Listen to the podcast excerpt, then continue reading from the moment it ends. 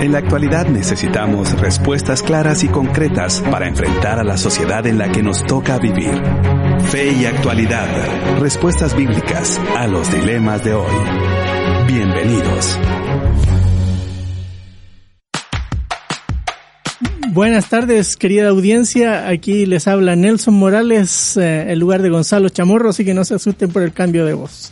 Es un gozo, un privilegio estar con ustedes esta semana y eh, seguiremos hablando de las parábolas. Eh, las parábolas eh, tienen un magnetismo especial. Siempre nos eh, invitan a reflexionar, no solo a compartir con ustedes las cosas que vamos encontrando en, el texto, sino reflexionar en nosotros mismos y nuestra vida y nuestro camino de discípulos con el Señor. Así que es un gozo y los invito siempre a anotar, eh, a tomar papel y lápiz, a, a buscar eh, de las maneras más eh, variadas que puedan integrarse con nosotros. Tenemos la pregunta del día. Ustedes pueden entrar a nuestra página de fe y actualidad FM en Facebook y responder la pregunta. La pregunta del día, saludos estimada audiencia, la pregunta del día es, según esta parábola, ¿Dios quita el perdón? Esa es la pregunta, le invitamos a que puedan mandar sus comentarios, sus respuestas a la pregunta a nuestra página de Facebook Fe y Actualidad o al número de WhatsApp 5895 5778. Eh, una pregunta muy interesante. Si ustedes van a Mateo 18 y, y leen eh, con nosotros eh, la parábola desde el versículo 23 hacia el final, quizás se van a hacer la misma pregunta y nos gustaría saber su respuesta. Eh, entren ahí en- y, y pónganos, eh, ya sea en el Facebook o a través del WhatsApp.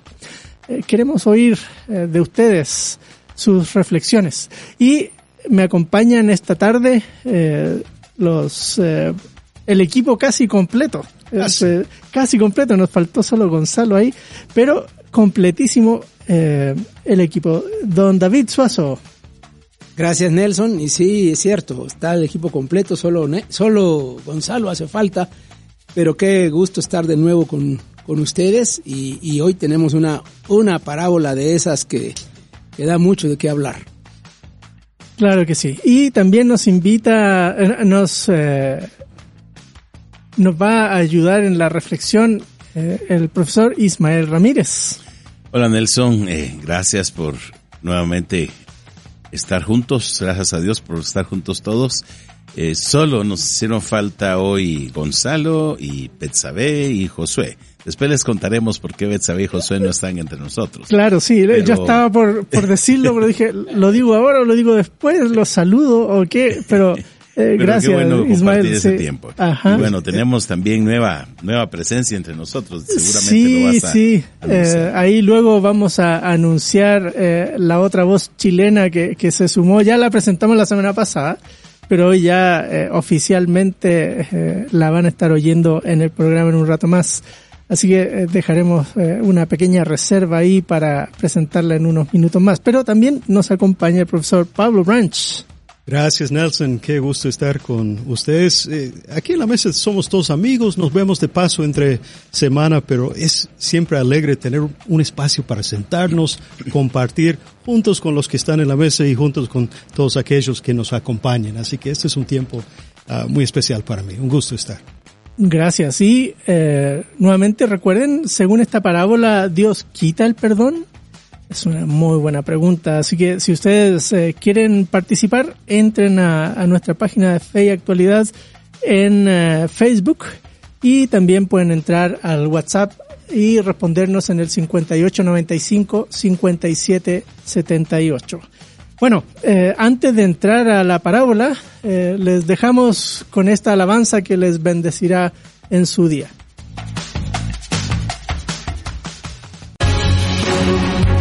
Búscanos en Facebook como facebook.com diagonal fe y actualidad punto FM. Aquí estamos de vuelta, queridos amigos y amigas que nos oyen a través de la 997, el camino contenido que transforma. Y también los que nos están siguiendo en Facebook eh, Live.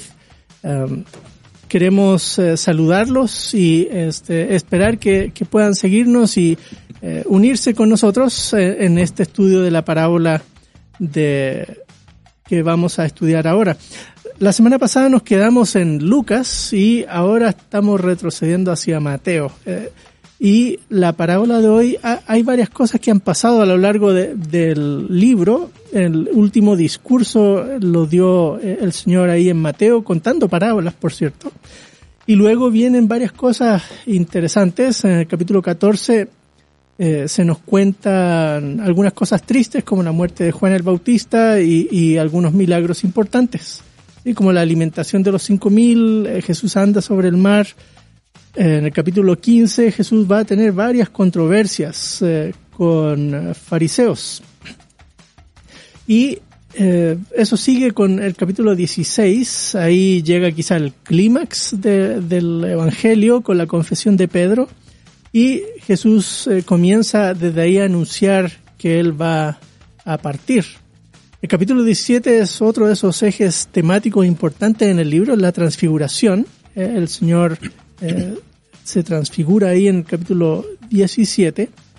Y luego, pues llega este capítulo 18 que, quizás es más recordado y, conocido por las exhortaciones a la iglesia de qué hacer cuando hay eh, problemas eh, de pecado en la congregación. Y quizás es la, la sección que más eh, vamos ahí. la de los niños también. Y claro, la de los, de los niños o, de cuántas veces voy a perdonar a mi hermano que peca contra mí. O sea, es un capítulo de esos que uno va muchas veces al texto. Y en, al final de ese capítulo es que está esta parábola, la parábola de los dos deudores. Pero antes de seguir conversando un poco sobre el tema y el desarrollo de la parábola, quisiéramos eh, ver en nuestra página cómo estamos eh, con la pregunta del día y eh, nuestros amigos. Invitamos a nuestros amigos oyentes a sintonizarnos en Facebook, en Fe y Actualidad, ahí está la transmisión en vivo. También pueden mandar sus comentarios, sus respuestas o dudas que tengan con respecto al tema al número de WhatsApp 5895-5778. Además, les queremos compartir que dentro de las personas que van a estar eh, mandando su respuesta, vamos a estarles compartiendo un par de pases dobles para la conferencia el 29 de febrero. Así que mande su respuesta a la pregunta del día y usted puede llegar a ganarse un pase doble para la conferencia el 29 de febrero. El 29 de febrero eh, está el hermano... Está el doctor César Vidal junto con el profesor Gonzalo Chamorro en una conferencia titulada La importancia de la Biblia en el siglo XXI. Y va a ser aquí en las instalaciones de la iglesia. Correcto, será acá en las instalaciones del Centro de Convenciones Ilumina a partir de las 8 de la mañana y también puede encontrar más información en la dirección web eh, institutocrux.org eh, diagonal C2020. Otra manera que yo he disfrutado estos días eh, de volver a oír las conferencias, las conversaciones nuestras es en Spotify. Correcto, correcto. Eh, ustedes pueden entrar ahí a Spotify y, poner ahí fe y actualidad y les van a aparecer en, en el orden que ustedes quieran. La pueden oír en, en el carro, en su casa, donde sea. Eh, ahí está. Eh, también este, si usted tiene dispositivos Mac, ahí puede encontrarlos en Apple Podcast, también como Fe y Actualidad puede suscribirse y cada vez que subamos podcast le llega su respectiva notificación. Así es, así que hay varias maneras. De... Estamos, estamos, bien conectados. Sí, claro, y, y, entretenidísimo. Porque... Y en Instagram también, ¿no? Correcto, en Instagram tenemos nuestras publicaciones semanales ahí y les llega su notificación de cuando subimos algún post, algún post, este, les avisamos cuando ya está el, eh, la publicación, cuando hay reprise del programa también en la semana. Así que puede buscarnos en Instagram, Facebook, Spotify, Apple Podcast, en todos los medios digitales que usted tiene este recurso, este hermoso recurso para disfrutar y aprender de la palabra del Señor. Bueno, eh, seguimos entonces eh, no sé si hay algún comentario ya. Todavía no tenemos comentarios, esperamos ya sus comentarios. Ya las invitamos a las personas que puedan eh, mandar su comentario. Ok, bueno, eh, volvamos entonces a, la parábola. Estábamos comentando que si ustedes tienen una Biblia ahí a la mano, van a notar que los temas que están insertos en este capítulo 18 tienen un eje común comienzan en, en el versículo 1 del capítulo 18 eh, los discípulos de Jesús. se acercan a él y conversan. Y a lo largo del capítulo va a ser ese núcleo de discípulos. Eh, a veces va a hablar Pedro, otras veces eh, los discípulos están más integrados, pero es una conversación más cercana de Jesús con sus discípulos. Entonces, es en ese contexto que los discípulos, por ejemplo, se acercan con un niño y el Señor les da esa, esa exhortación de la humildad, de, la fe genuina de que un niño tiene y, la invitación, ¿no? Que cualquiera que se humille como este niño, ese es el mayor en el reino de los cielos.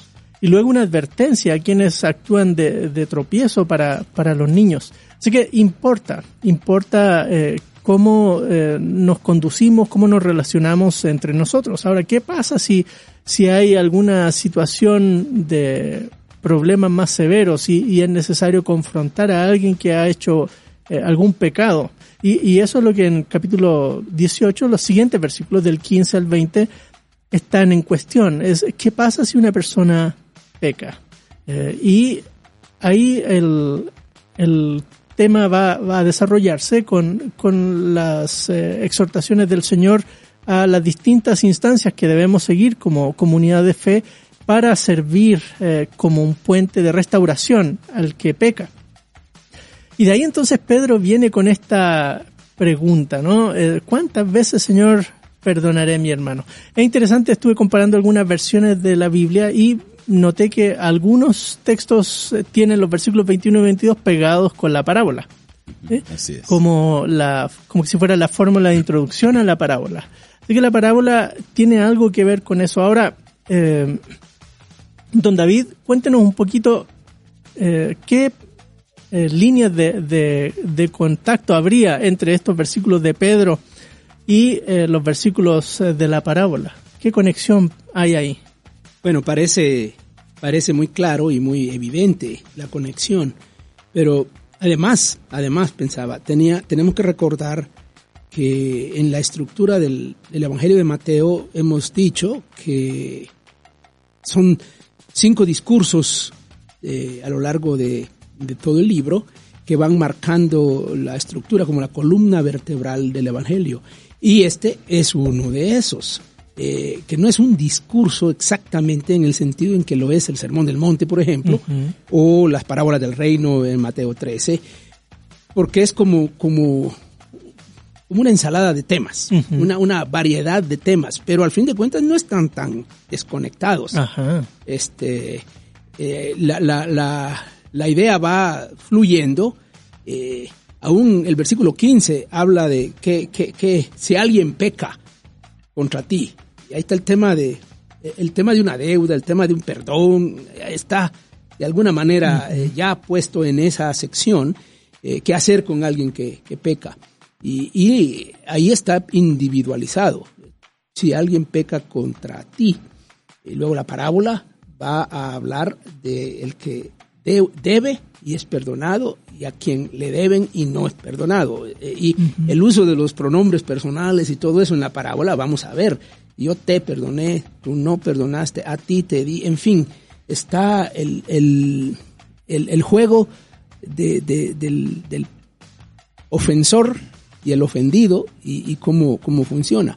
Pero la conexión más directa es, es la pregunta de Pedro en el versículo 21. Eh, es, es, obvio que la parábola responde a esa pregunta de alguna manera muy, muy clara, pues. Eh, la pregunta de Pedro eh, está vinculado con lo anterior de la, de la, del, del capítulo, este, ese trato eclesiástico, digamos, eh, una especie de principios de disciplina eclesiástica con la instrucción que la parábola da, las advertencias que la parábola da. Eh, y, al fin de cuentas uno termina diciendo, ok, sí, Jesús le respondió a Pedro. Claro, eh, miren, la parábola quizá es bien conocida y lo que quisiera que pudiésemos hacer es explorar algunos temas de trasfondo que nos van a ir ayudando a entender mucho mejor la parábola. Y uno de los temas que, que son importantes de mencionar aquí tienen que ver con eh, la condonación de deudas, con eh, el jubileo, con eh, ese tipo de conceptos eh, que se mencionan aquí. Igual, si hay algún antecedente en el Antiguo Testamento que nos permita entender eh, cuáles serían las causales que, que alguien eh, podría ir a una cárcel. Por ejemplo, si es que había algo parecido a, a, a cárcel, O venderse como esclavo. Sí, o venderse como esclavo, o qué sé yo. Así que, Ismael, eh, quisiéramos aprovechar que estás con nosotros y sacarte el jugo por ahí. ¿sí? Eh, cuéntanos, eh, Ismael, un poco sobre estos asuntos que tienen que ver con... eh, eh, porque aquí se menciona cárcel, se menciona deuda, se menciona vender como esclavo. Cuéntanos un poco qué, qué cosas de la que uno ve en el Antiguo Testamento nos pueden iluminar el texto aquí. Podríamos decir, gracias Nelson, podríamos decir que el concepto de cárcel propiamente no se maneja en el Antiguo Testamento en términos generales. Por lo menos en la sección del Pentateuco de la ley no, no se maneja la idea del encarcelamiento.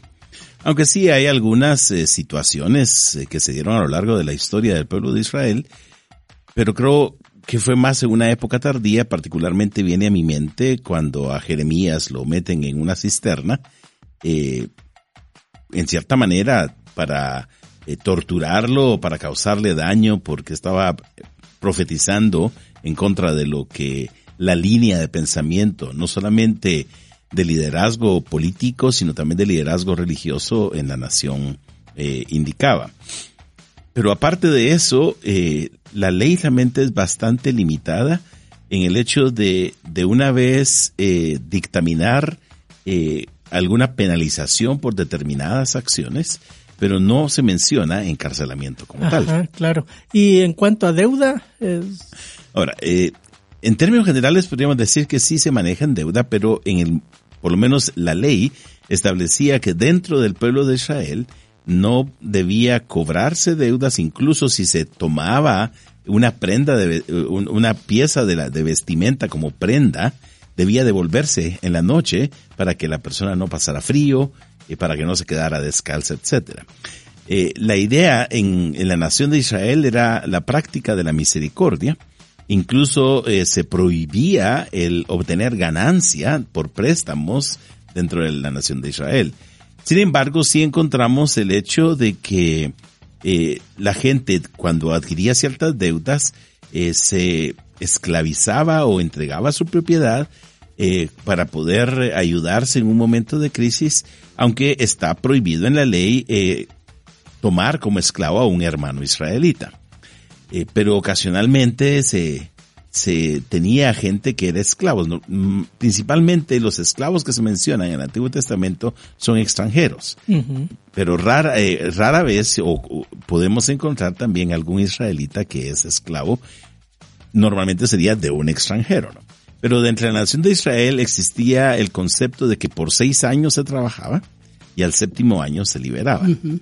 Entonces, una deuda no podía mantenerse permanentemente a lo largo de toda la vida, que es algo interesante cuando venimos a esta parábola, en lo que parece un encarcelamiento de por vida hasta que se pueda pagar la deuda, ¿no? Eh, el, el tema de las, del encarcelamiento es un tema del- de las otras naciones. Claro, Claro. pero José en Génesis se habla de... Claro, pero en el caso, en el caso de. José estamos fuera del contexto israelita, por decir, pero es un, es un buen punto. Porque sí, en Egipto se había encarcelamiento, Claro. naturalmente. Y lo otro, eh, estabas, Pablo, tú buscando ahí algunos pasajes eh, que podían iluminarnos el, el tema. Se, me vino a la mente el, el, el Nehemías 5, ¿no? Que, que es una situación anómala ahí, que la gente pobre de Israel va eh, con Nehemías a quejarse y eh, tiene que ver con prácticas persas que, que han eh, Eh, entrado. permeado, que- Sí, y parte de ello es cobrar altas sumas de interés, eh, no sé, tasas de 30, 35%, por ahí recuerdo más o menos andaban la- las, eh, las tasas de interés por ahí. Y la gente ha tenido que vender, dice, a sus hijos y sus hijas por ese asunto de la deuda. Es decir, eh, la práctica se da más por influencia de otras naciones. Y como han mencionado, ya en la época de Nehemías, pues obviamente no tenemos un gobierno, por usar un término eh, que podríamos aplicar a lo que idealmente debería haber ocurrido en la nación de Israel.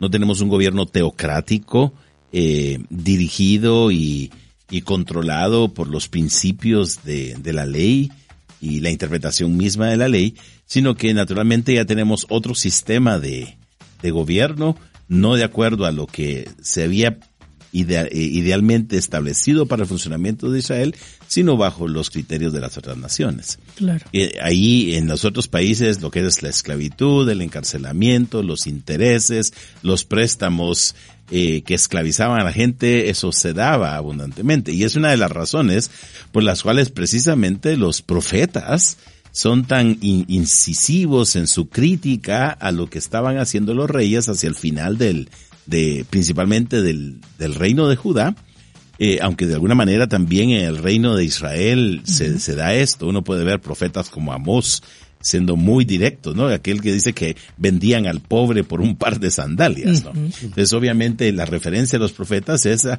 que se estaban dando prácticas en el pueblo de Israel que estaban prohibidas por la ley y que no era el ideal, pero, pero sí se daban esas situaciones.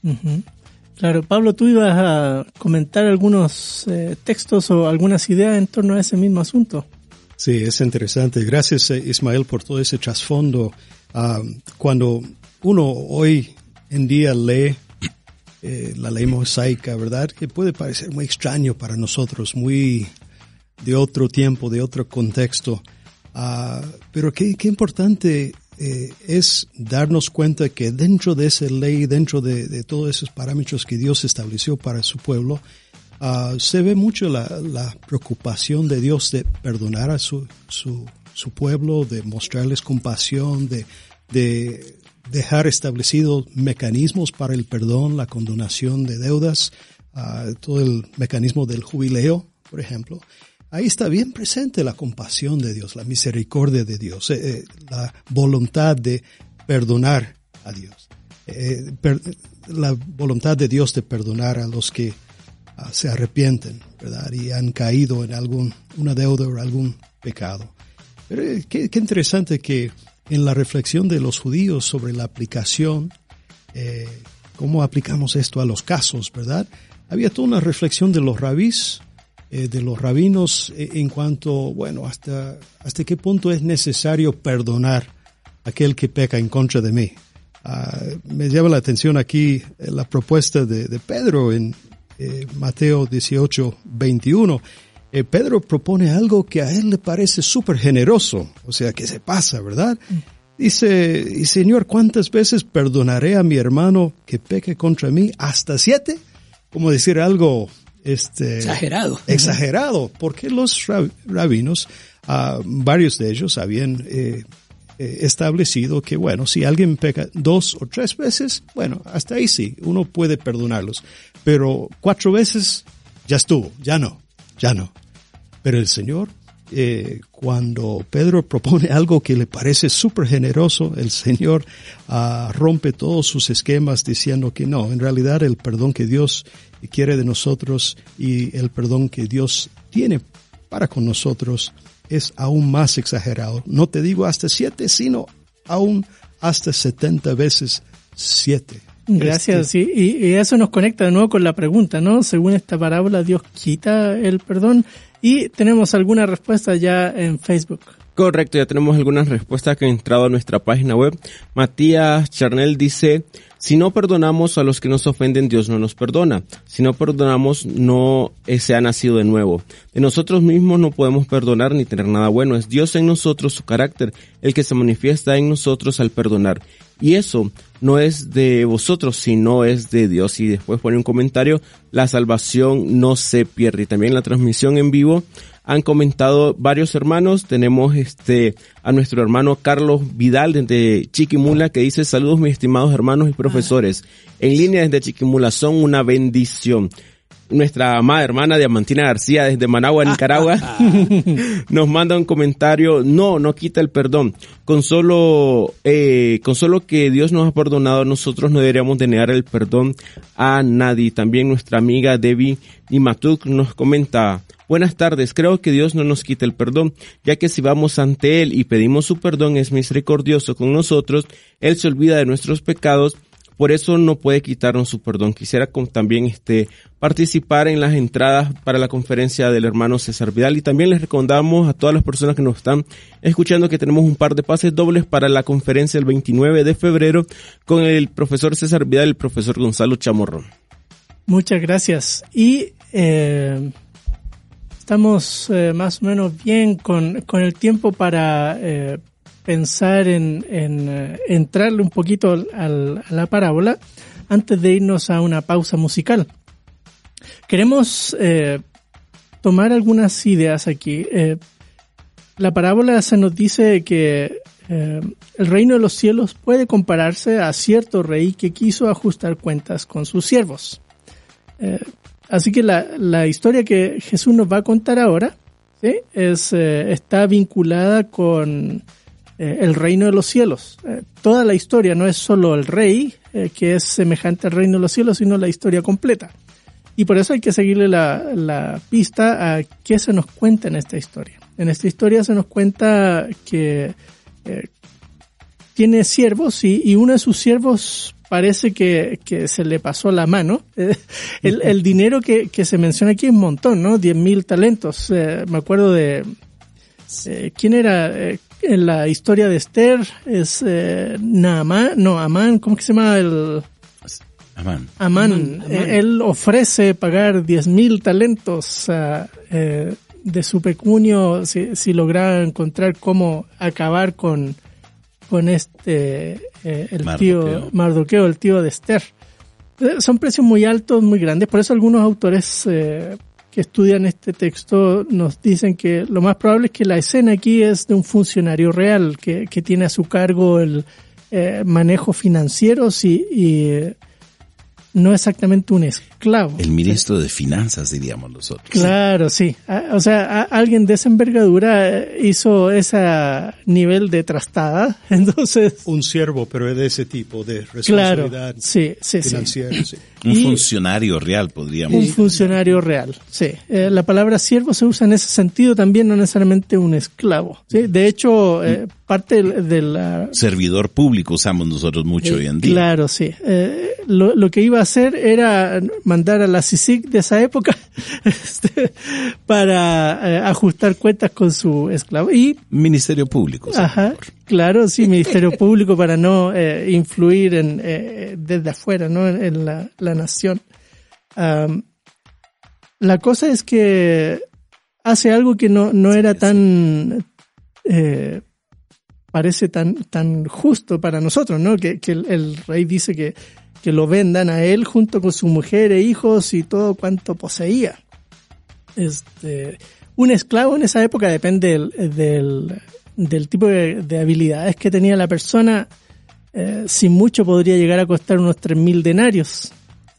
Un talento son como 6.000 denarios. Entonces, eh, con venderlo a él, 10.000 talentos de bien y a su familia, o sea, esa deuda era Impagable. Impagable. Se podría traducir los 10 mil talentos en 60 millones de denarios. Ajá, claro. Sí. O sea, eh, y ganando un denario al día. Este... Bueno, eso es un... Este funcionario no ganaría un denario al día. Pero aún así. Claro, una vez destituido y vendido como esclavo, ahí sí ganaría un denario al día. ¿sí? Así que eh, claramente la medida de reacción de, este rey es eh, nunca me vas a pagar la deuda, así que sigue como esclavo hasta el último de tus días y no solo tú, tu familia. y es en ese contexto entonces que, el siervo cae a sus pies y, le ruega, ¿no? Ten paciencia conmigo y todo te lo pagaré. Eso también es, una, sí, es, un decir. Claro, es un decir. Eh, claramente no podría, aunque ganara lo que ganara. Estaba leyendo en la mañana que Herodes el Grande eh, recuerden, los reyes eh, de estas zonas eran eh, reyes que acordaban sus ingresos con el imperio. romano. ¿sí? Y eh, sobre esa base entonces se les permitía cobrar ciertos impuestos que fueran para ellos. Lo que Herodes el Grande eh, ganaba al año eran 900 talentos. O sea, ni siquiera llegaba a mil talentos al año. eh, Herodes ¿sí? y el Grande. ¿sí? Sus hijos se dividieron y, y ganaban mucho menos que él. Eh, Así que esta deuda es una deuda Enorme. enorme. Es una, Enorme. es una exageración en la historia, sí. Claro, Y claro. hay que recordar también que los talentos se medían por cierto peso, ¿verdad? De, de metal, de, sea oro, de... Ah, yo plata. pensé que eran habilidades y No, talentos. no. Eh, Ah, El talento corresponde a un, a un peso eh, que variaba según el metal, ¿verdad? Ah, Pero estamos claro, hablando claro. entre 60 y 90 libras. Libras, Y- sí, y es cierto. sí. Yo estuve viendo que sacando la cuenta de los 10 mil talentos, estamos hablando de como 200 toneladas. Ujú. Sí, es una 200 cantidad toneladas de oro, de plata, Sí. una cosa Sí, sí, que no se puede imaginar. Bueno, antes de ver qué es lo que hace el rey con semejante petición, este, queremos eh, invitarlos a que disfruten de esta alabanza eh, que bendice su vida. Comentarios, dudas. 5895-5778. El WhatsApp de 997 FM. Seguimos aquí. Miren, ustedes eh, debieran eh, poder tener esa oportunidad de, de mirar lo que nosotros conversamos y oír lo que nosotros conversamos en la pausa.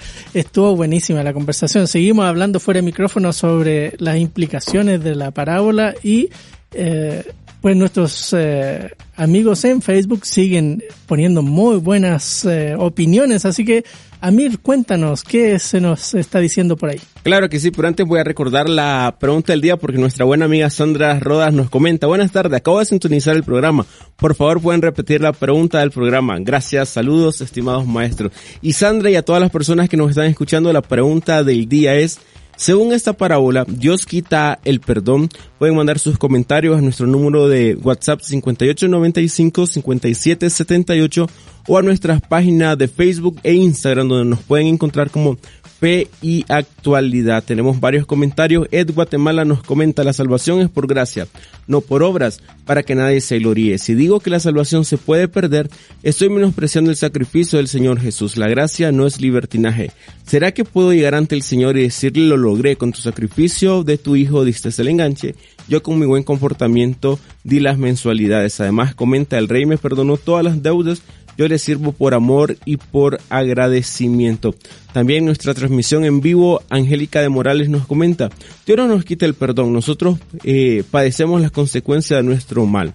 Paquita Lenón nos comenta, según esta parábola, creo que Dios es justo, bueno para perdonar, Él escudriña los corazones y nos perdona si hay arrepentimiento verdadero. Agradecemos a todas estas personas que nos están mandando sus comentarios, sus dudas a nuestra línea de WhatsApp o a nuestra página de Facebook e Instagram. Y les recordamos que tenemos un par de pases dobles para la conferencia del 29 de febrero sobre la importancia de la Biblia en el siglo XXI y que luego estaremos compartiendo este par de ganadores de estos pases.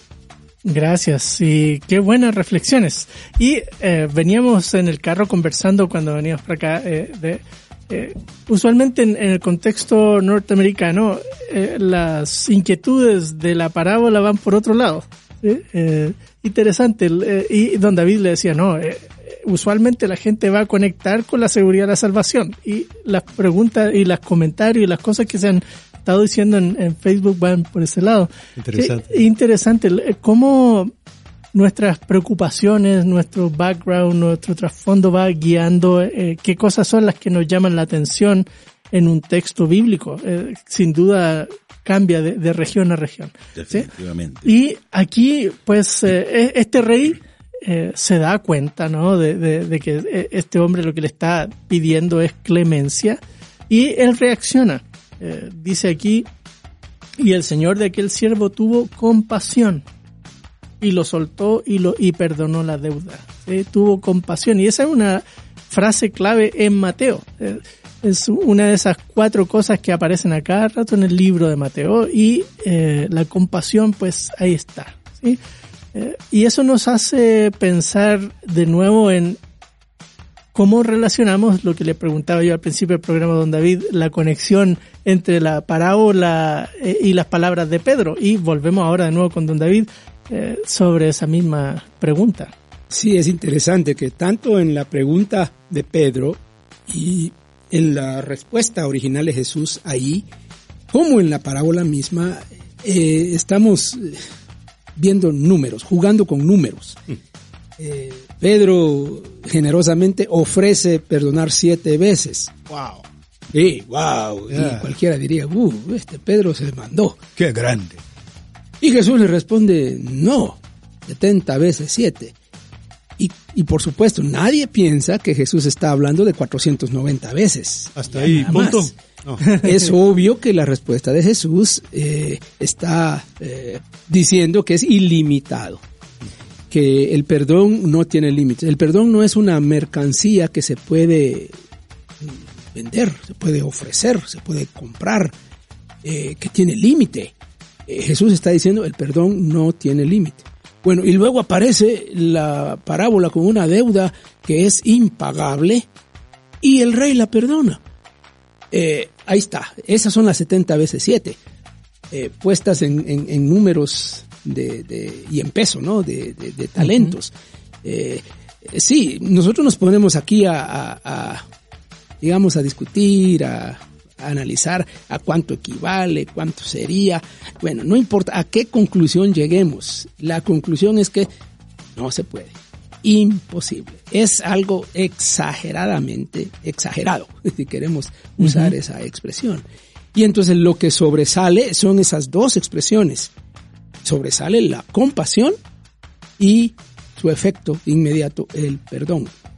Y están vinculados. Ahí se ve que este rey perdonó ilimitadamente, que es la lección, la lección que va por ahora. Hay otras lecciones que la parábola nos va a dar más adelante y algunas de ellas son lecciones muy fuertes. Claro. Y eh, volviendo entonces de nuevo a, a- a qué pasa con el siervo, eh, aquí vemos entonces la actitud del rey va en línea con lo que Jesús le dijo a Pedro, ¿no? Este, ilimitado. Pero el siervo sale y se encuentra con otro colega y dice aquí el texto que le debía 100 denarios. Eh, o sea, más o menos unos tres meses de, de trabajo. No era significativamente mucho el asunto. Pero Comparado con la otra, esto es nada. Claro, esto es un pelo de, de- de ratón, no de gato. ¿sí? Así Si uno se fija en los números, sería una 600 milava parte. Claro. Sí. Pero dice aquí, echándole mano, lo ahogaba, diciendo, paga lo que debes. Entonces su consiervo, cayendo a sus pies, le suplicaba diciendo, ten paciencia conmigo y te lo pagaré. Sí, La misma expresión que él usó con su rey. Y vean la diferencia de actitud. Sin embargo, él no quiso, sino que fue y lo echó en la cárcel hasta que pagara lo que debía. Yo siempre me he preguntado, pero ¿cómo va a pagar si está en la cárcel? Este, ah, Lo que claro, en- algunos sugieren es trabajo, Trabajo forzado. Sí. Eh, y la familia y qué sé yo, la gente juntando el dinero para poder pagarle a este tipo para sacar al otro de la cárcel, qué sé yo, no sé. Eh, eh, sí, pero claramente hay un contraste enorme de actitudes, ¿cierto? Y ¿qué podríamos pensar en torno al tema de la compasión? Bueno, hay, un detallito que quiero comentar en cuanto, porque lo que hace el primer siervo, el siervo de la gran deuda, es, digamos, eh, como, como equivalente. El segundo siervo hace, y hasta dice las mismas palabras, casi exactamente, pero hay una que no se dice. En el primero el siervo dice, y te lo pagaré todo. El segundo siervo no dice eso. El segundo siervo, te lo pagaré. Eh, el, el- el otro es, es un iluso, pues. ¿Cómo iba a pagar todo?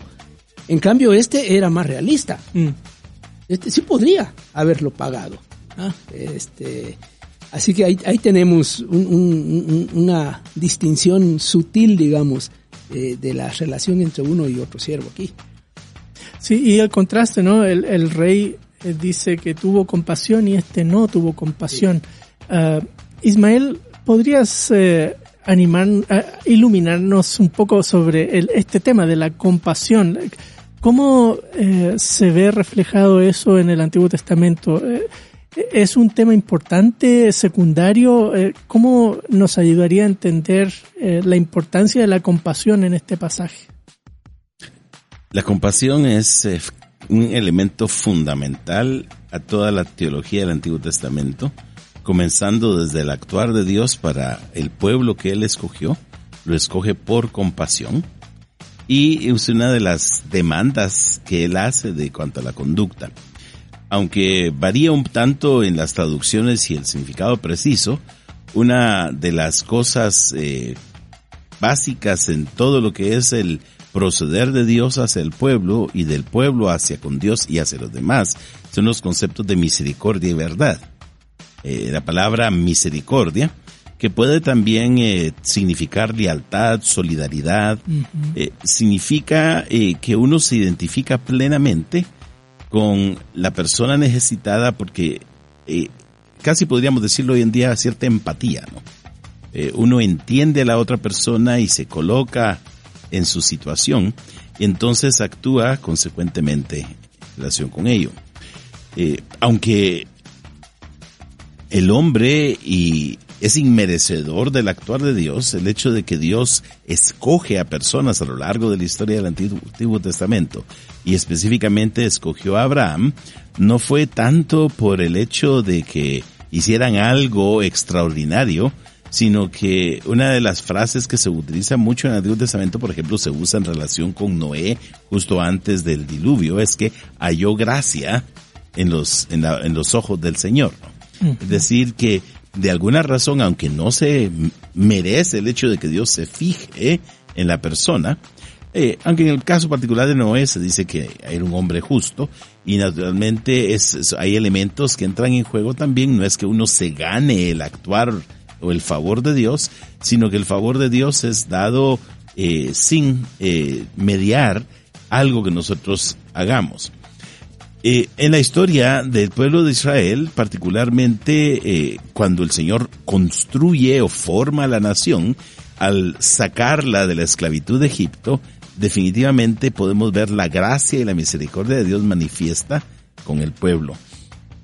Así que a lo largo de todos los mandamientos se establece que se tenga misericordia para con el vecino, que se perdone, que que, no se esclavice. Es decir, ese es el principio que debe guiar toda la conducta, la, misericordia.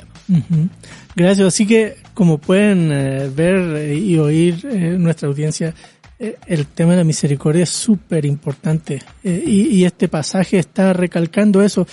ahora, a nivel de, se crea una tensión aquí con el texto porque por un lado, los versículos 15 al 20 nos han hablado de la importancia de no tolerar el pecado, sino al, al, revés, hay que confrontarlo y, reprobar eh, las actitudes equivocadas, ¿no? Pero, ¿cómo armonizar eso con el amor y el perdón sin límites? Y, ahí está la tensión. Eh, y, esta parábola nos viene a, a, como a reenfocar eso, porque de repente uno puede actuar, versículos 15 al 20, sin las correctas actitudes. Sin misericordia. Sin mm. misericordia. Y eh, las palabras de Pedro quizás van en esa dirección y Jesús le corrige, ¿no? Que el, tema es la misericordia en el actuar. Pero eso no quiere decir eh, dejar de un lado la falta del otro. Y, ahí está la tensión. Ahora, había un pasaje eh, muy interesante en el libro de Eclesiástico, ¿no? Este, eh, claro, no, el, que dice Snowgrass, sí, y este Pablo, no sé si lo tienes ahí a la mano, el, el texto de, de Snowgrass, eh, eh, ese pasaje me llamó mucho la atención a mí, porque es la sabiduría vencirá, capítulo 28, versículos 2 al 4. Dice, justamente estuve haciendo mis devociones esta mañana en el libro de Eclesiástico. Ah, dice, perdone su vecino por el mal que le ha hecho y entonces sus pecados serán perdonados cuando usted ora. Eh, y pregunta si alguien pues guarda eh, rencor contra otro, ¿cómo va a esperar que el Señor lo sane? Y si alguien no tiene misericordia hacia otro como él mismo, ¿cómo puede entonces buscar y esperar el perdón de sus propios pecados? Eh, Es parte de ah, lo que hoy conocemos como los escritos deuterocanónicos, deuterocanónicos. Este, gracias. Wow. Felicitaciones. Sí, gracias. Estuve ensayando esa palabra desde muy temprano. Este, ah, escritos eh, judíos contemporáneos al tiempo del- de, de- de Jesús y, y muy ah, tenidos en cuenta por la iglesia primitiva, aunque no llegaron a, a ser parte del canon, pero forma parte del trasfondo. Sí. Interesante, ¿no? Tan cercano las palabras de, de, de ese dicho eh, eh, en la sabiduría vencirá y las palabras del Señor están muy en línea. eh, la importancia y, y radica en lo que yo le preguntaba a Ismael, el, el tema de, de la misericordia eh, de Dios.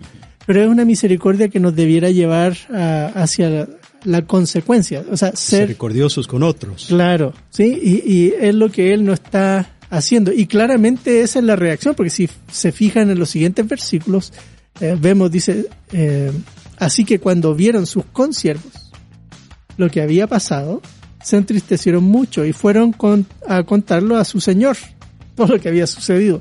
Porque es una incongruencia tan grande ¿sí? Tan grande que, que pues las personas no pueden quedarse calladas y, van y se lo cuentan al rey. Y ahí es donde la historia tiene un giro, ¿sí? Eh, en esta tercera escena, donde las cosas se nos complican a nosotros porque hemos hecho la pregunta, ¿no? Según esta parábola, Dios, eh, y lo, lo vamos a poner así como a, veces se, se invierte el orden de los verbos para, eh, para que quede más clara la pregunta. ¿sí? Según esta parábola, ¿quita Dios el perdón? Sí, bien, bien eh, con, con la declinación en, en la voz para este hacer la, notoria la pregunta. Y algunos eh, nos están respondiendo la pregunta, así que eh, Amir, cuéntanos. Correcto, tenemos varios comentarios. Nuestra muy buena amiga y fiel oyente de nuestro programa, Florecita de Chuy, nos comenta. Saludos, queridos profesores. Qué bendición escucharlos en este interesan- interesantísimo tema del perdón. Esperaré al final para dar mi comentario. Seguimos este, siempre aprendiendo de ustedes. Me encanta el programa. También nuestro buen amigo Obed Palacios desde El Salvador Eh, nos Obed, comenta. Saludos. Dios le siga usando. El perdón de Dios es mucho más grande que nuestro propio concepto de perdón.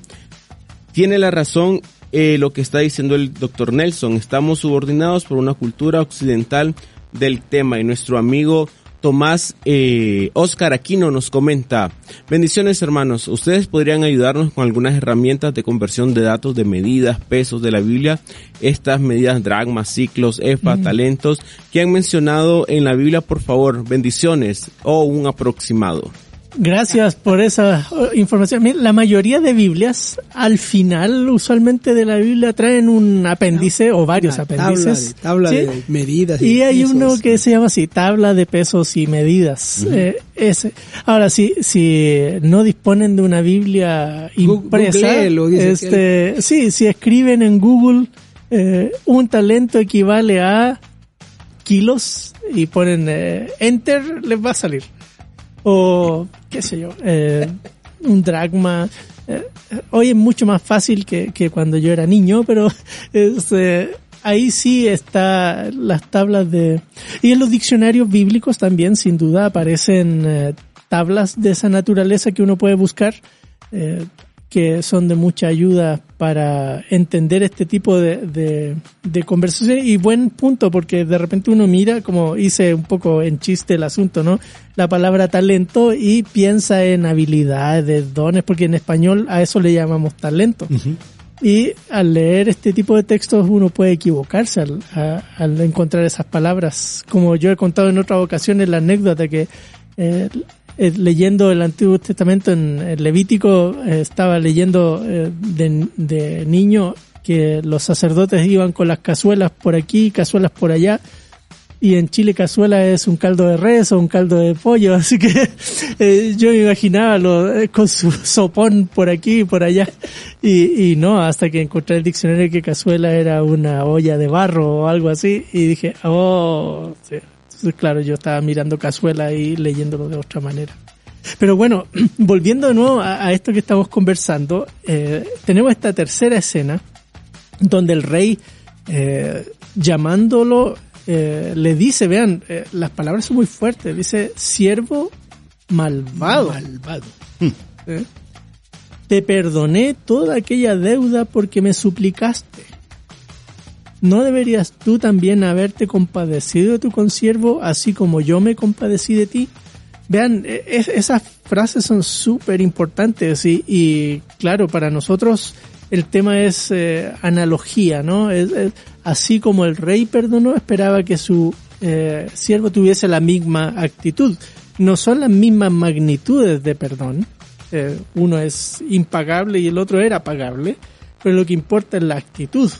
Y esta persona no la tiene. Ahora, eh, don David, eso a la luz del resto, de, sobre todo el sermón del monte, ¿qué, conexiones interesantes podríamos hacer ahí en torno a, a- a qué se espera del discípulo eh, eh, del reino? Bueno, sí, ahí está, ahí vienen algunas de las implicaciones, enseñanzas directas e implicaciones de esta parábola. Y, y casi estamos obligados a regresar al Sermón del Monte, al Padre Nuestro. El Padre Nuestro dice exactamente, perdona nuestras deudas, así como nosotros perdonamos a nuestros deudores. Así que vincula directamente el perdón de Dios con nuestro perdón a los demás. Y esta parábola está haciendo exactamente eso. Es como una eh, ilustración, una ampliación de aquel principio que aparece en el Sermón del Monte. Pero además hemos subrayado, lo hicimos cuando estábamos estudiando el Sermón del Monte, que eh, un- un- una línea de pensamiento en el argumento del, del Evangelio de Mateo es eh, justamente la identidad del discípulo. Eh, la identidad del discípulo va puntualizándose en diferentes aspectos y, ahí al final del Sermón del Monte se dice que, el que hace estas, estas palabras que yo estoy diciendo, Jesús, el que obedece, el que obedece. Y ahí había muchas cosas en el Sermón del Monte. Pero sigue avanzando, sigue avanzando. Y, en otras parábolas que hemos visto, eh, por ejemplo en las parábolas de Mateo 25, el sermón escatológico de Jesús, eh, aparecen discípulos que, que las vírgenes, por ejemplo, cinco sí y cinco no, los talentos, la parábola de los talentos, dos sí y uno no, la parábola de los cabritos y las ovejas, unos sí y otros no, y aquí esta parábola va por ahí, uno sí y otro no, y en este caso no. El discípulo se identifica con el perdón. Y uno puede decir una conclusión muy, muy radical. Eh, si es discípulo, perdona. Punto. Si no es discípulo, o al revés, si no perdona, no es, No es discípulo. Punto. Y esta palabra parece decir eso. Parece decir, eh, la expresión siervo malvado parece poner a ese discípulo en otro lugar. No, no en la categoría de discípulo. Este siervo no es discípulo. ¿Y por qué? Porque no perdonó. Ah, bueno, si es así, Claro, ahí entraríamos en, en, en- marcos teológicos, ¿no?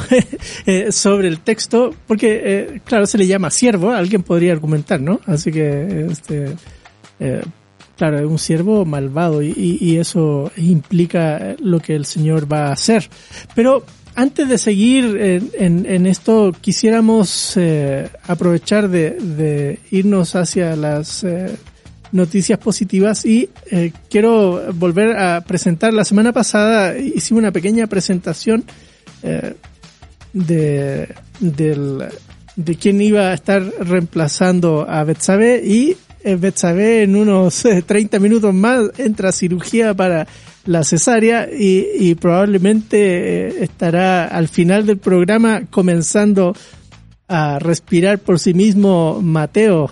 Este, Wow, vamos, Sí, Betsa, vamos, a- así Mateo. que a, a ver esa era la noticia del Buenas día. noticias, Sí. Entonces tenemos que, que ver eso. Pero eh, a propósito de niño chiquito y todo, si mi memoria no me falla, yo creo que hace muchísimos años atrás, eh, yo estaba en una ciudad al sur de Chile que se llama Concepción y había eh, varias nenitas chiquitas eh, en esa época y eh, si mal no recuerdo una de ellas era Sharon Herrera. ¿sí? Ah, sí. Y este, pues eh, bastantes años después. Eso habla, de, de- eso habla de lo joven que es Sharon.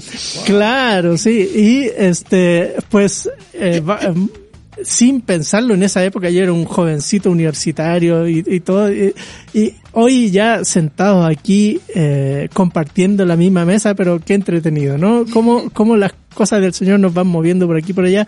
Y es un eh, gozo para nosotros tener a Shannon con nosotros aquí y eh, así que nos vamos a ir a las noticias positivas. Gracias Nelson por tu presentación. Eh, definitivamente desde muy chiquito nos conocemos cuando tenías un poquito más de cabello, creo. Sí, y no era Y era blanco. negro. sí. Y tú tenías menos, ¿ah? Yo tenía menos. Pero bueno, nos vamos con las noticias positivas. En España, 700 mujeres asistieron a Avanza Glow 2020. Este pasado fin de semana se llevó a cabo la primera conferencia nacional de Aglow España. 700 mujeres de toda España y algunas visitas de Estados Unidos, Suiza y Colombia se dieron cita para celebrar juntas un congreso que como cada año se llena de música, arte, talleres, conferencias y compañerismo. El lema de la conferencia fue Avanza y las conferenciantes invitadas transmitieron un mensaje claro, desafiante y fundamentado en las escrituras. En Nigeria, 5 millones de personas se, se manifiestan en Nigeria contra la persecución de los cristianos. Los cristianos nigerianos están bajo ataque. Buhari actúa ahora. O nuestros valores y modo de vida prevalecerá, los, los asesinatos no. Son algunos de los lemas que hasta 5 millones de personas han exhibido en pancartas el pasado domingo 28 de enero, a través de manifestaciones pacíficas contra la persecución religiosa en el país. La Alianza Evangélica Mundial WEA, por sus siglas en inglés, también se ha pronunciado contra la violencia que experimentan los cristianos en Nigeria. Y ha cuestionado la actitud del gobierno. Ahora en Guatemala, nuestra bella Guatemala, en este año 2020, en cuanto a ICRUX, la crisis moral de estos tiempos ha hecho cuestionarse a muchas personas la, la relevancia de las Sagradas Escrituras en la sociedad. El Instituto Crux desea invitarte a las conferencias ICRUX 2020 con el título La importancia de la Biblia en el siglo XXI. El evento se realizará el 29 de febrero a las 8 a.m. en el Centro de Convenciones Ilumina en Zona 10, Ciudad de Guatemala. Como expositores estarán César Vidal, escritor y historiador y periodista, junto a Gonzalo Chamorro, pastor y maestro de Historia y Teología.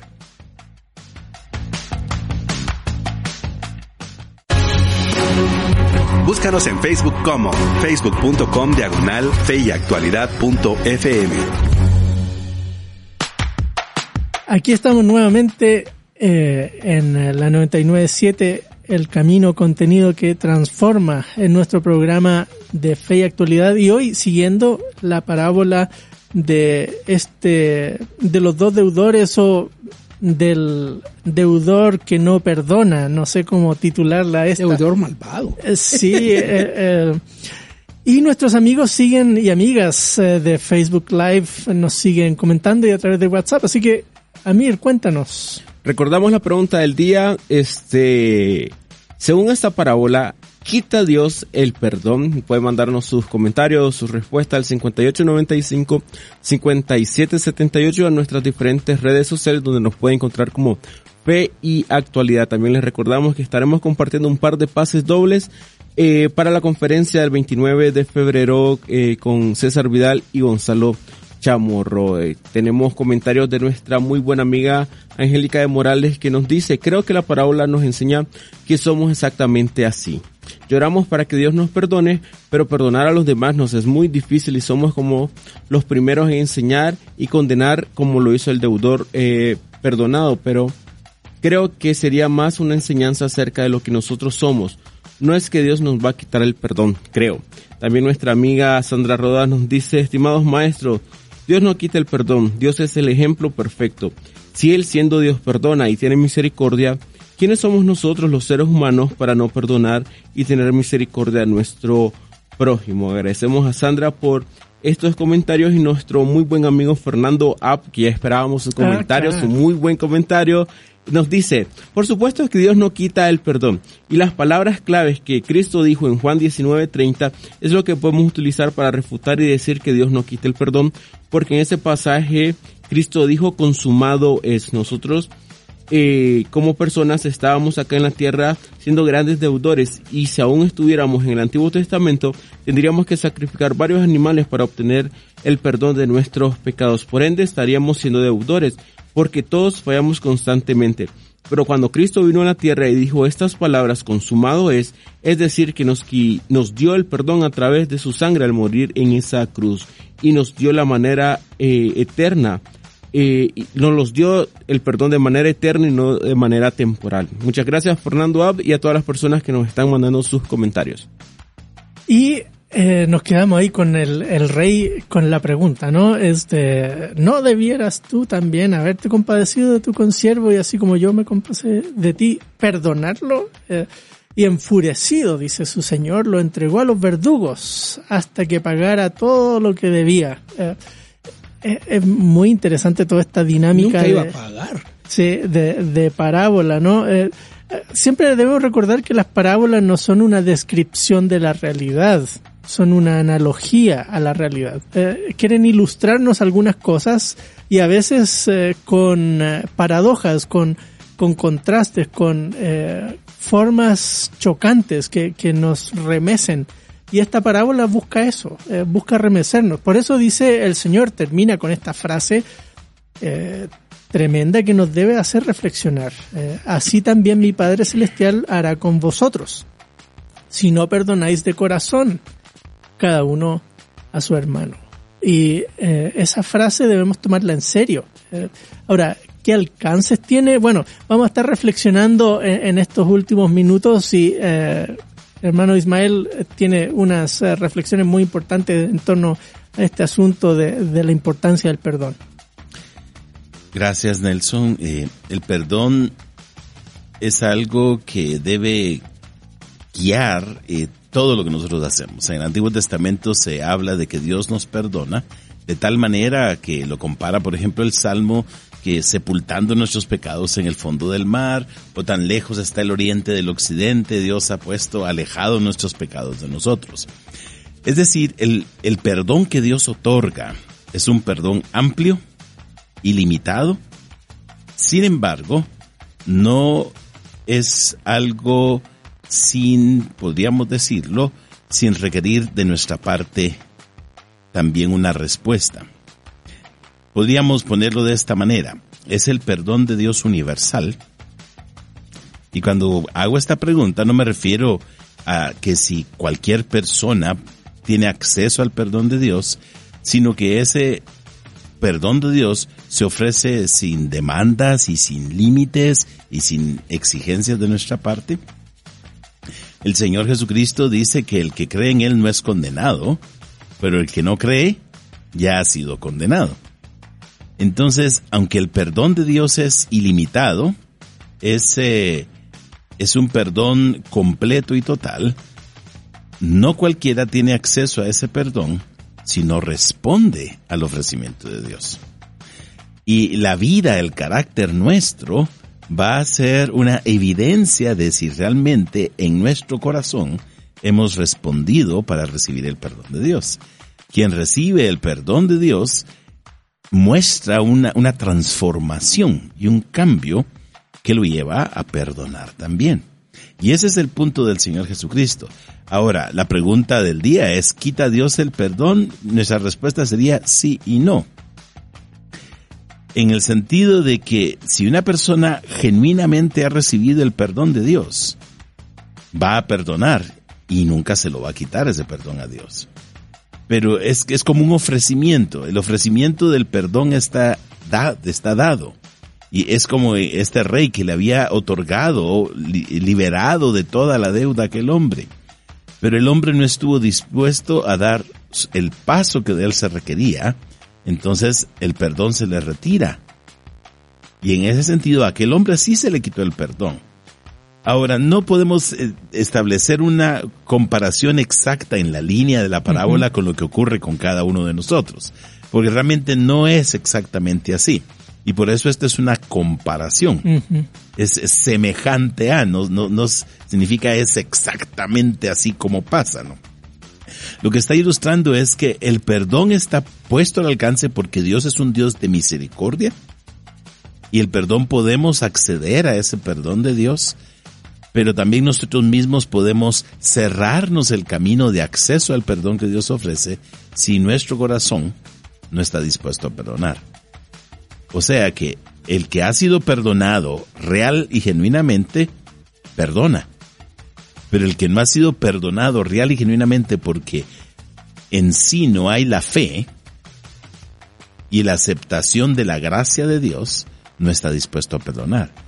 El que realmente ha apreciado el perdón por lo que el perdón significa y que entiende cuánto Dios ha dado al perdonarnos, y en el caso nuestro, pues que vemos en relación con Jesucristo, si entendemos el nivel al que Dios fue entregando a su propio Hijo, entendemos lo que Jesucristo tuvo que pasar cuando dijo en la cruz, Dios mío, Dios mío, ¿por qué me has abandonado, desamparado?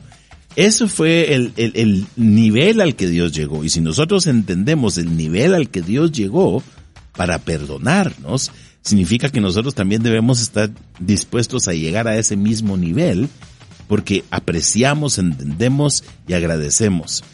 De suerte entonces que el que realmente ha sido perdonado es aquel que entiende agradecidamente lo que Dios ha hecho por él o por ella y está dispuesto a actuar de la misma forma, consecuentemente con sus con su. Así es, claro. Y vuelve las palabras de Pedro, hasta siete veces. hasta eh, 70 hasta veces en 70 palabras del. Señor. Sí, y, y ahí está el asunto de, el- claro, Dios eh, es severo con lo que Él da. Su, misericordia eh, espera que, que se refleje en nosotros. Eh, si nosotros no somos misericordiosos, la oración que, que aparece en, en el Sermón del Monte, ¿sí? perdona nuestras deudas como nosotros perdonamos a nuestros deudores. O sea, uno se acerca a Dios con una actitud ya habiendo perdonado a otros. Y por eso es que clama a Dios por perdón. Eh, y y eh, aquí es al revés. Eh, el, personaje recibe el perdón de Dios, pero no está dispuesto a perdonar a otro. Bueno, siguen entrando sus comentarios en la página, así que Amir, cuéntanos. Correcto, los comentarios siguen entrando tanto a- a nuestra línea de WhatsApp como nuestra página de Facebook. Y nuestro amigo Joel González comenta, saludos maestros desde Villanueva, Guatemala. El extraño estar en sus clases, nos comenta. Nuestra buena amiga también, Paula de Sarceño, nos comenta, buenas tardes. Me gusta mucho su programa, aprendo mucho con ustedes. Dios bendiga sus vidas. Hoy no pude escuchar el programa desde el principio.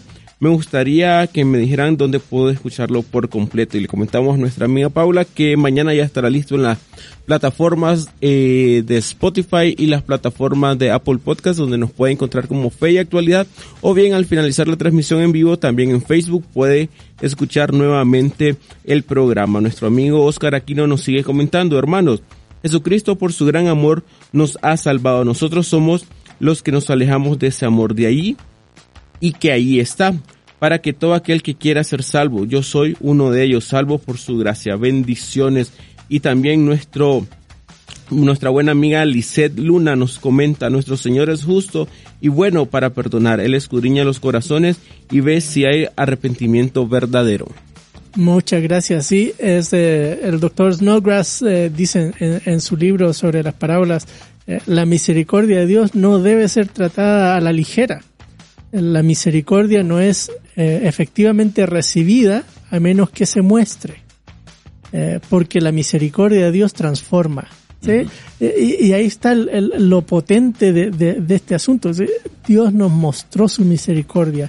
Ahora, Pablo, ¿Qué podríamos eh, decir respecto a la importancia del perdón? ¿Será que es, bueno, si Dios me perdonó, ya estoy perdonado, así que no importa lo que haga con mi vida? ¿O hay cierta responsabilidad a la luz de esta parábola?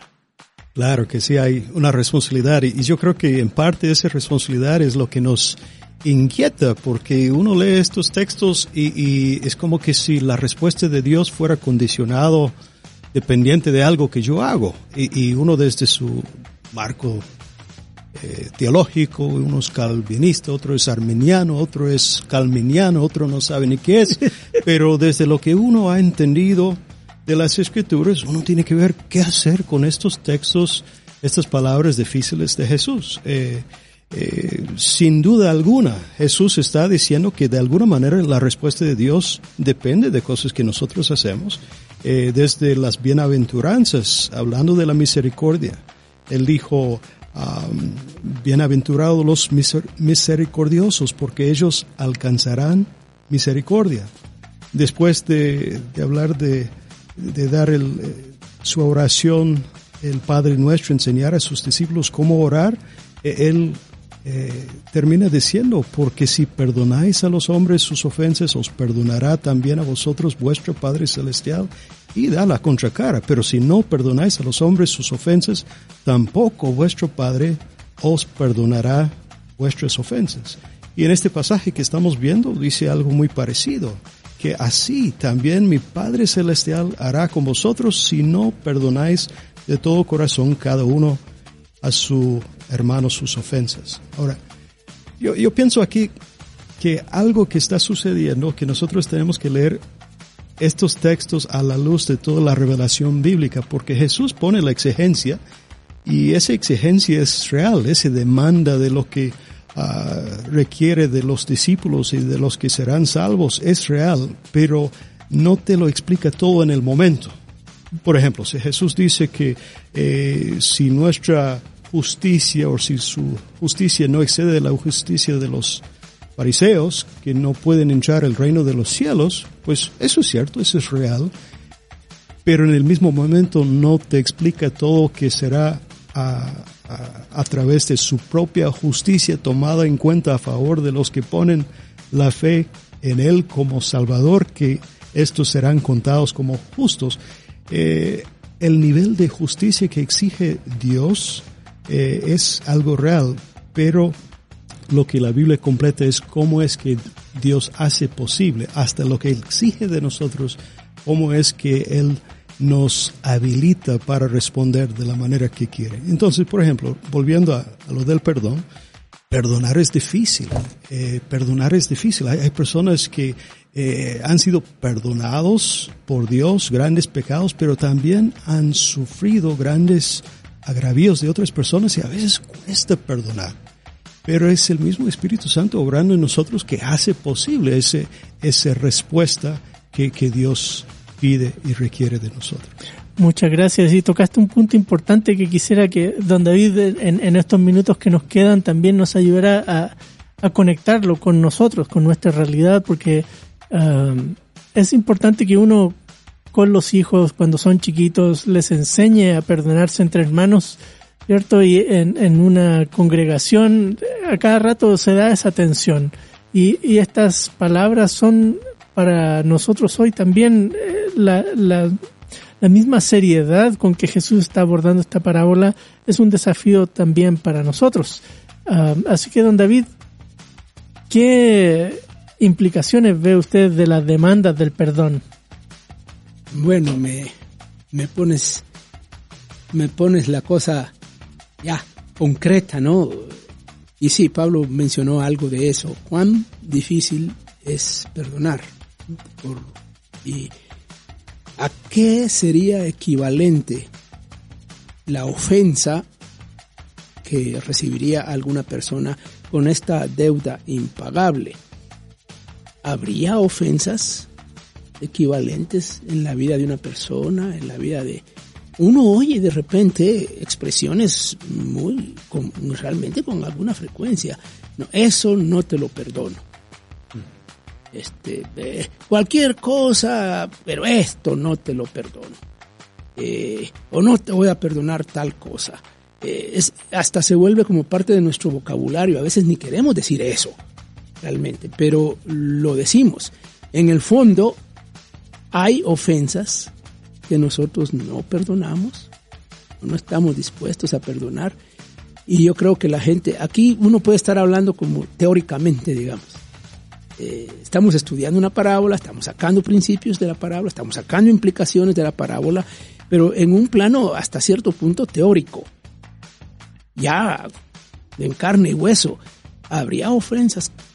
¿Qué se le dice a una, a una esposa que ha sido violentada, que ha sido maltratada, que eh, se puede perdonar eso? Sí, quizá ahí ah, habría que mantener clara la, la distinción, ¿no? Entre perdonar y este tolerar el, el pecado o lo que sea, porque podría dar la sensación de que eh, si una mujer violentada tiene que perdonar, quiere decir eh, seguir aguantando hasta que pase mejor vida, porque este, tiene que perdonar eh, eh, 70 veces 7. Bueno, ¿cómo se trabaja este principio en esas circunstancias concretas? Eh, este, hay, hay, hay, hay, hijos que han vivido situaciones muy, muy fuertes en sus eh, familias, en sus hogares, que crecen y se hacen adultos sin haber perdonado, jamás. Hay cosas que no perdono. Eh, si uno dice eso, ¿por, dónde, por dónde anda? Eh, pero otra cosa que hay que tomar en cuenta es que el, el- el discípulo de Jesús eh, tendrá una lucha sobre el asunto.